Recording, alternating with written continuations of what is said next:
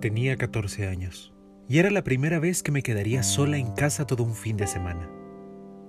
Recuerdo que fue un viernes de octubre porque se acercaba la temporada de muertos y en las noches hacía frío en toda la casa. Mis papás saldrían de viaje y no dudé en hacer lo que tanto tiempo tenía ganas de hacer. Preparar chocolate caliente y leer un libro en la sala hasta que el sueño me invadiera. Siempre me gustó el género de misterio y terror como el clásico asesino detrás del protagonista o el investigador que se enfrenta a entes malignos en medio de una mansión abandonada. Así que elegí algo que cumpliera las características. No le abras a nadie y tampoco salgas. Si necesitas algo, llámanos, no importa la hora. Mi mamá era la más preocupada por dejarme sola. En cambio, mi papá se sentía contento por darme la oportunidad de probar la responsabilidad. Ya sabe cuidarse. Déjala en paz. Desde que el taxi se perdió dando vuelta a la calle, me sentí emocionada. Corrí a las escaleras y desde ahí admiré un vacío lleno de posibilidades. En la noche, en la cocina, escuchaba algo de música que puse en lo que preparaba mi bebida caliente. Por supuesto quedó espantoso, demasiado dulce y quemado porque la leche hirvió hasta derramarse. Tomé el libro, una taza llena de empalagoso chocolate y me recosté en el sillón con solo la luz de la sala encendida. Y dejé que la novela me llevara a otro lado. Unas cuantas páginas después, alguien tocó a la puerta pausadamente. Al principio fue atemorizante. ¿Quién podría ser? ¿Por qué no apretaba el timbre? Otra vez el golpeteo. Me acerqué para asomarme por la mirilla. Encontré una silueta oscura del otro lado. No había prendido la luz del porche, así que no podía verle el rostro. Pregunté quién era. ¿Está Valeria en casa?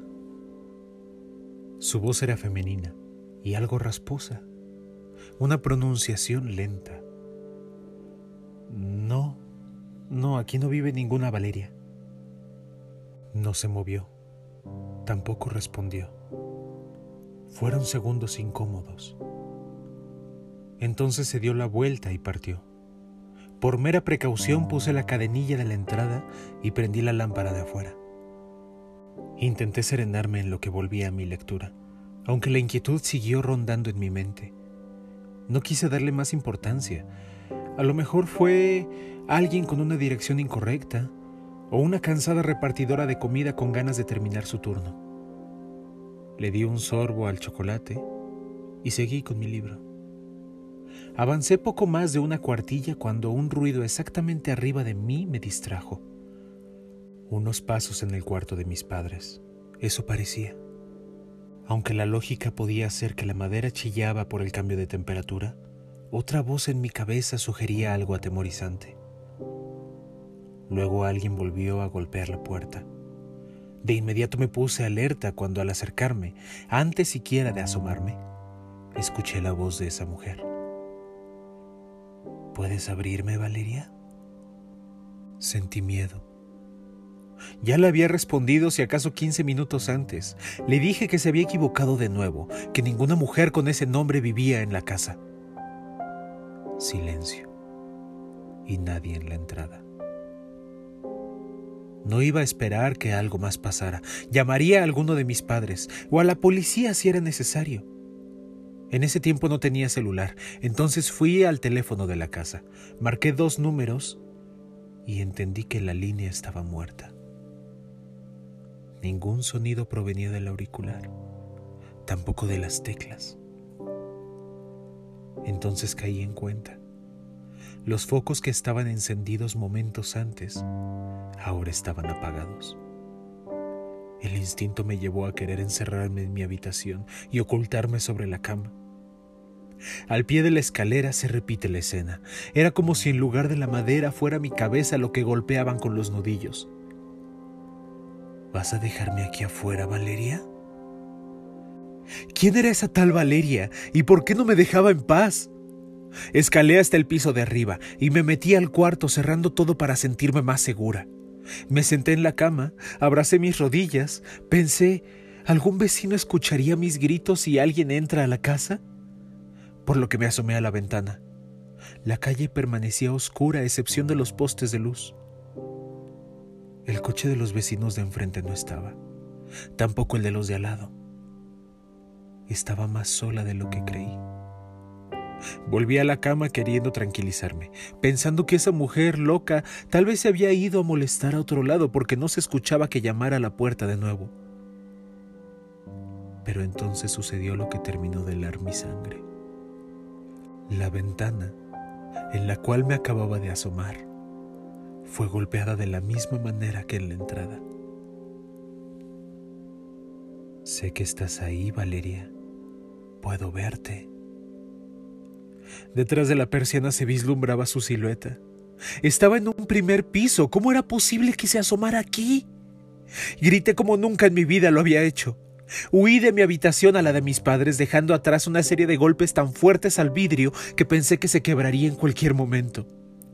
Déjame entrar, Valeria, exigió, pero no supe dónde estaba. Azoté la puerta del cuarto y di unos pasos en reversa, atenta a cualquier sonido. De pronto, sentí una mano helada sujetando mi hombro. No pude respirar. Las palabras se atascaron en mi garganta al mismo tiempo que giré los ojos al espejo del tocador.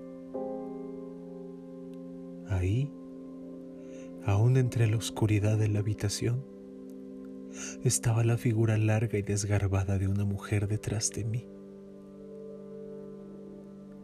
Ahora estaremos juntas para siempre, susurró a mi oído. Tocaron a la puerta, la ventana, el techo. Estaba aturdida, histérica por no saber qué pasaba. A mitad de las escaleras me resbalé, rodando hasta caer de cara al suelo. Todo quedó en silencio.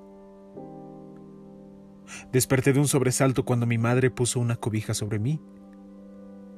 Los vuelos al destino que tenía se habían cancelado por alerta de huracán.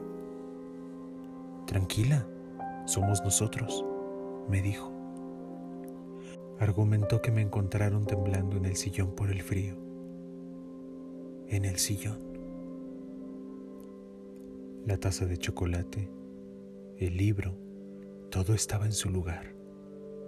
Nunca supe cómo regresé, o si fue un sueño o una alucinación.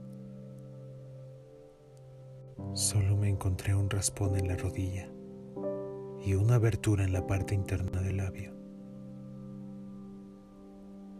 Años después descubrí que Valeria fue la hija de la familia que vivió en esa casa antes de nosotros y quien se suicidó después de que su novia muriera atropellada cuando iba a verla para pedirle perdón. No sé por qué.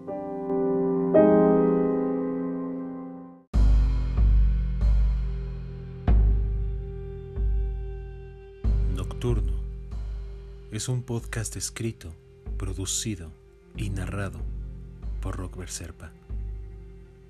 Si te gustó, no dudes en suscribirte y compartir. ¿Tienes una historia? En la descripción está el medio de contacto.